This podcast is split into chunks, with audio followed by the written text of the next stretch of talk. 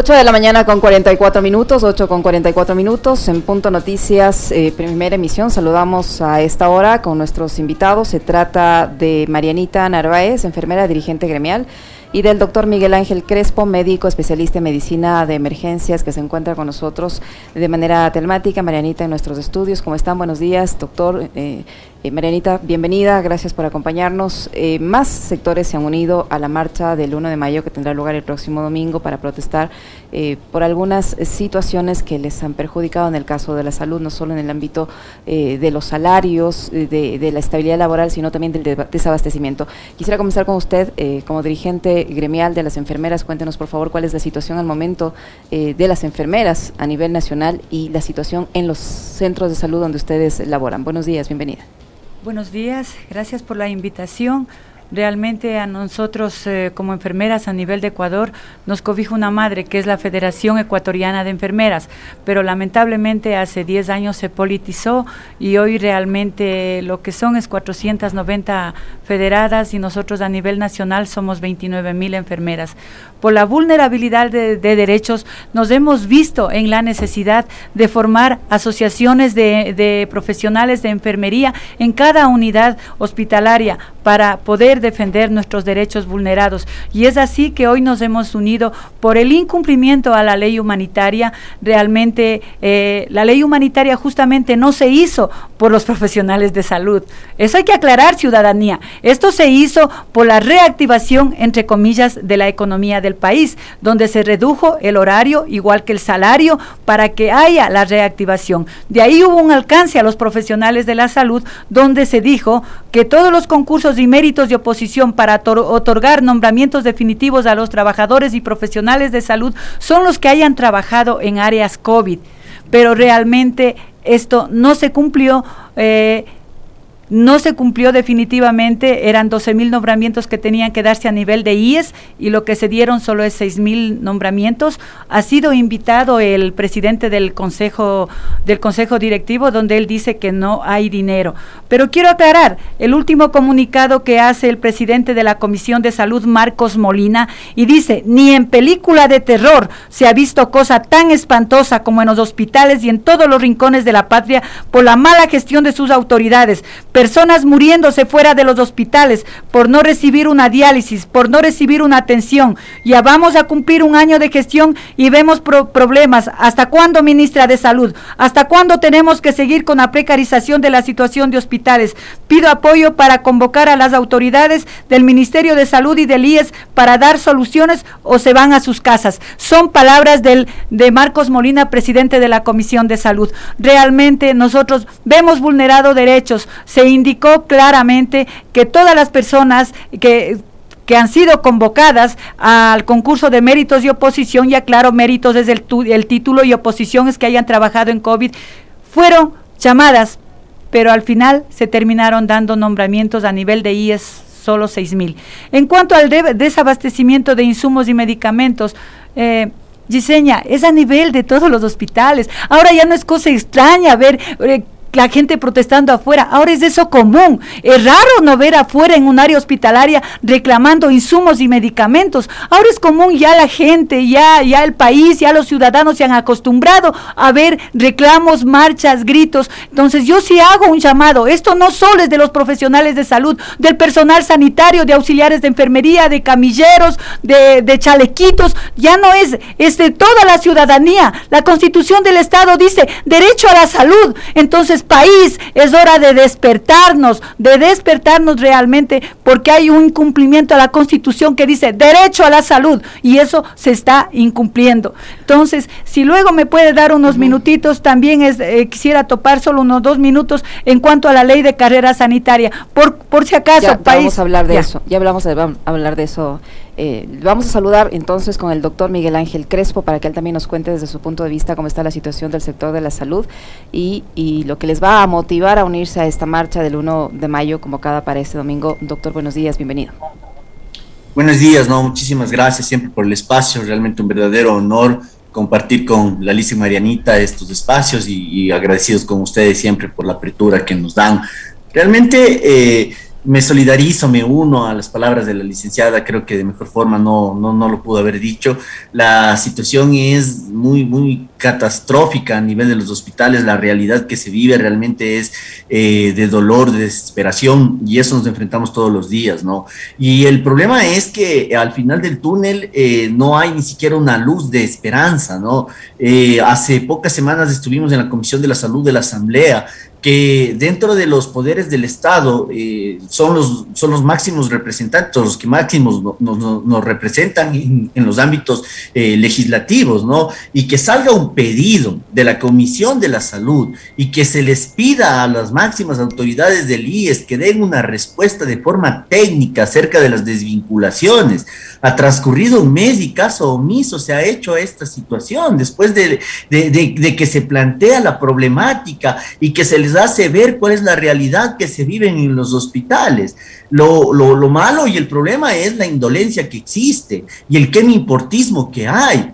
Nosotros como colectivo hemos venido tocando puertas, hemos estado en, en, legislativo algunas veces, ¿no? Comisión de la Salud, Comisión de, Trabajo, eh, eh, Comisión de Derechos Humanos, hemos, eh, hemos planteado desde un punto de vista inclusive técnico toda la situación acerca de las desvinculaciones, de la estabilidad laboral, los incumplimientos que se dan, porque es es espeluznante la realidad que se vive al saber que existe personal de salud que tiene ganado sus dos acciones de protección y pese a eso se les despide. O sea, no tenemos aquí en el país ni ley ni, ni, normas eh, y se pasa por encima de la ley. O sea, ya, ya tiene la acción protección otorgada por el juez competente, pero caso omiso, les importa un cacahuate lo que digan las, las leyes, lo que digan eh, las, las, entidades que nos protegen, a nivel de, de los SEB, ¿no? Más de dos contratos ocasionales firmados por la misma necesidad le convierten a usted como empleado en una necesidad permanente para su institución.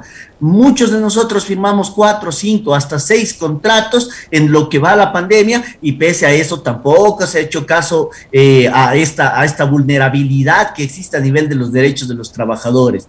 Todo lo que es la medicación, en fin, toda la realidad que se vive en salud y lo más lamentable es que todo, todo este escenario se da después de una pandemia, ¿no? Después de una pandemia que nos tuvo que haber dejado por lo menos una enseñanza, un aprendizaje de que la salud es lo más importante, pero ¿qué es lo que se está haciendo todos los días la gente, enfermos catastróficos, eh, nuestros, nuestros enfermos vulnerables, las áreas de congestión del hospital, gritan, piden auxilio, piden auxilio a las máximas autoridades, pero es, es como si nada, es como si, si no existiera, como si esta realidad no fuera con ellos, como si ellos no fueran los que tuvieran que actuar de forma inmediata para modificar la realidad que se está viviendo. Eh, es, es, lamentable y es triste la, la, situación que se vive. Eh, realmente eh, a nosotros nos tiene muy, muy desesperados, ¿no? Marianita, licenciada Narváez, eh, cuéntenos respecto al otro punto del que usted quería manifestarse respecto a la ley. Sí, solo quiero hacer una pequeña aclaración. Por favor, hay contratos que se acaban en julio y quedan mis compañeras fuera de trabajo. Médicos, enfermeras, auxiliares, no se está respetando.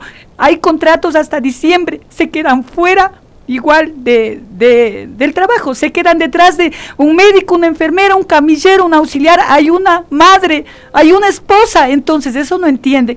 En cuanto a la, a la ley de carreras sanitarias, la ley que le reemplazaría a la LOCEP, a los profesionales de la salud, son 47 artículos. Nosotros hemos hecho alcances con un abogado constitucionalista, pero quiero aclarar algo. Nosotros, como no hemos visto una madre que nos cobija a la federación, acudimos a la Coordinadora Andina de Derechos Humanos. Mediante CADGUD hemos entrado a la Comisión de Salud a defender los alcances que hemos hecho. Y no son dádivas, lo que hemos pedido cuatro puntos. Que no conste como red integral, porque eso es un convenio de, de, de 10 años, se acaba el 2025, quedaría fuera MCP o IES. Entonces nosotros hemos pedido que se diga Ministerio de Salud, IES, INSPOLISFA. Entonces, bueno, han acogido la comisión en segundo y definitivo debate en la Comisión de Salud, no todavía en el Pleno, que será, no, no está así desglosado, pero dice en todas las instituciones donde se elaboren profesionales de salud. Bueno, estamos de acuerdo. El otro, el otro punto es la jornada especial. Por favor, Yesenia, La constitución del Estado dice igualdad y equidad. No puede ser en una misma institución que se trabajen unos 120 horas, otros 160 horas. Hemos expuesto los cinco riesgos de dicho a la ciudadanía, los ergonómicos, los biológicos, los químicos y el predominante que es el psicosocial, los físicos que también tenemos.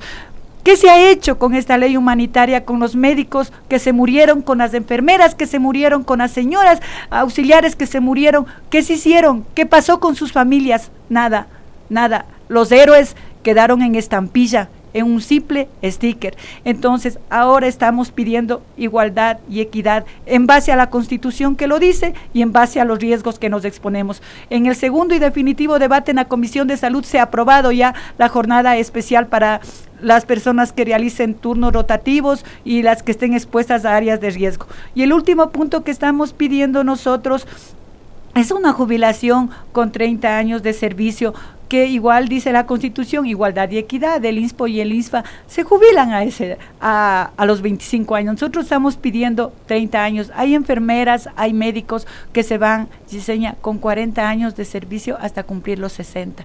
Entonces, no es que, está, no es que nosotros nos vamos... Eh, yo tengo ya 35 años de servicio y me falta todavía por jubilarme.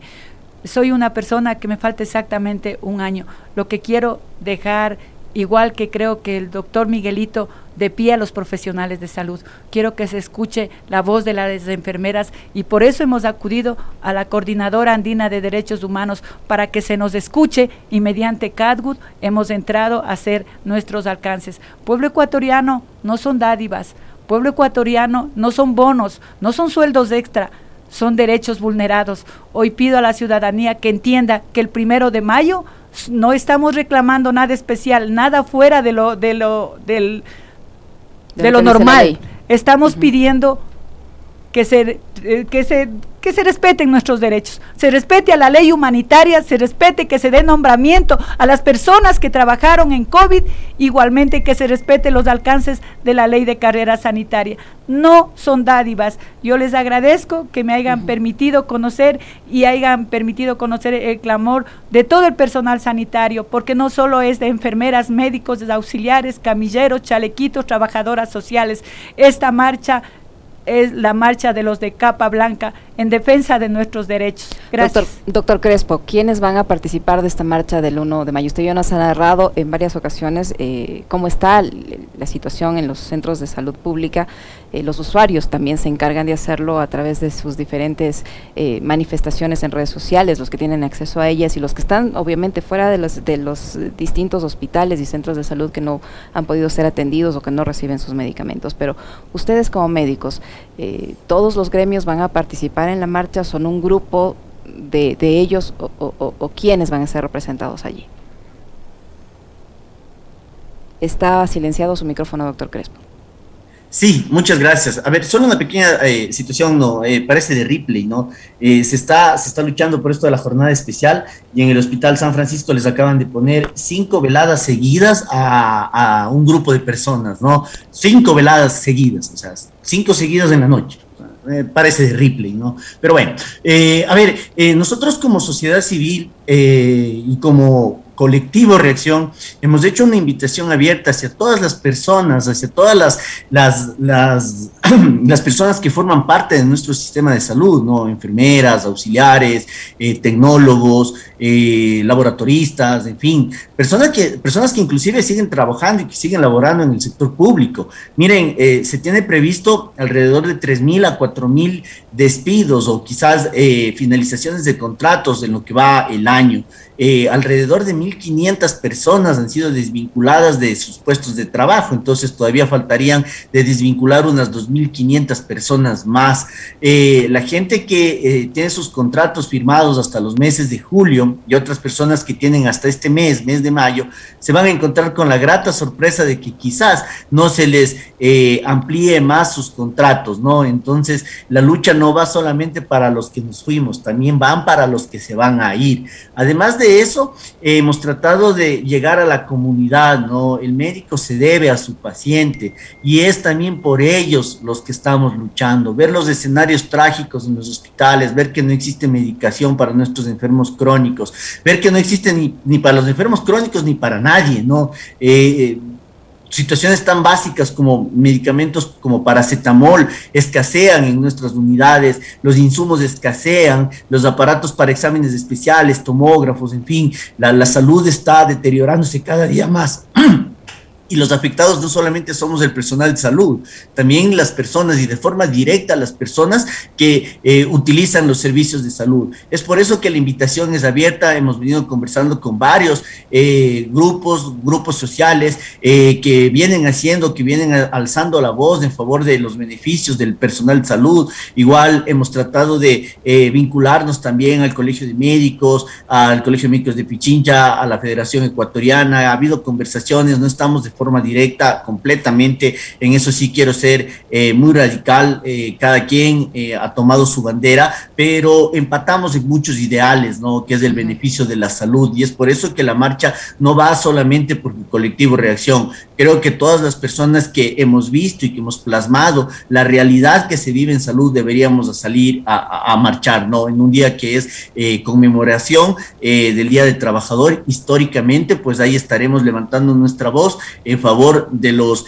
eh, principios, ¿no? Principios básicos de, de, salud, ¿no? Eh, equidad, igualdad, acceso y gratuidad, que son eh, amparados en toda la Constitución y que obviamente están también respaldados por la Organización Mundial de la Salud para garantizar una atención de calidad a nuestros usuarios, que ni de cerca llegamos a la atención de calidad, ¿no? es, es, mi llamado, es mi llamado para todas las personas que venimos haciendo o que tenemos un vínculo directo con la salud, o sea, todas las personas. Muchísimas gracias, doctor, por su tiempo. Igual a usted, licenciada Narváez, Marianita Narváez, representante del gremio de las enfermeras, así como al doctor Miguel Ángel Crespo, médico, especialista en medicina de emergencias y máster en gerencia en instituciones de salud, que nos han acompañado eh, en esta última parte de nuestro segmento de entrevistas. Muchas gracias a ambos. Nosotros también nos despedimos, amigos. Les agradecemos por la gentileza de su sintonía. Les dejamos muy bien acompañados.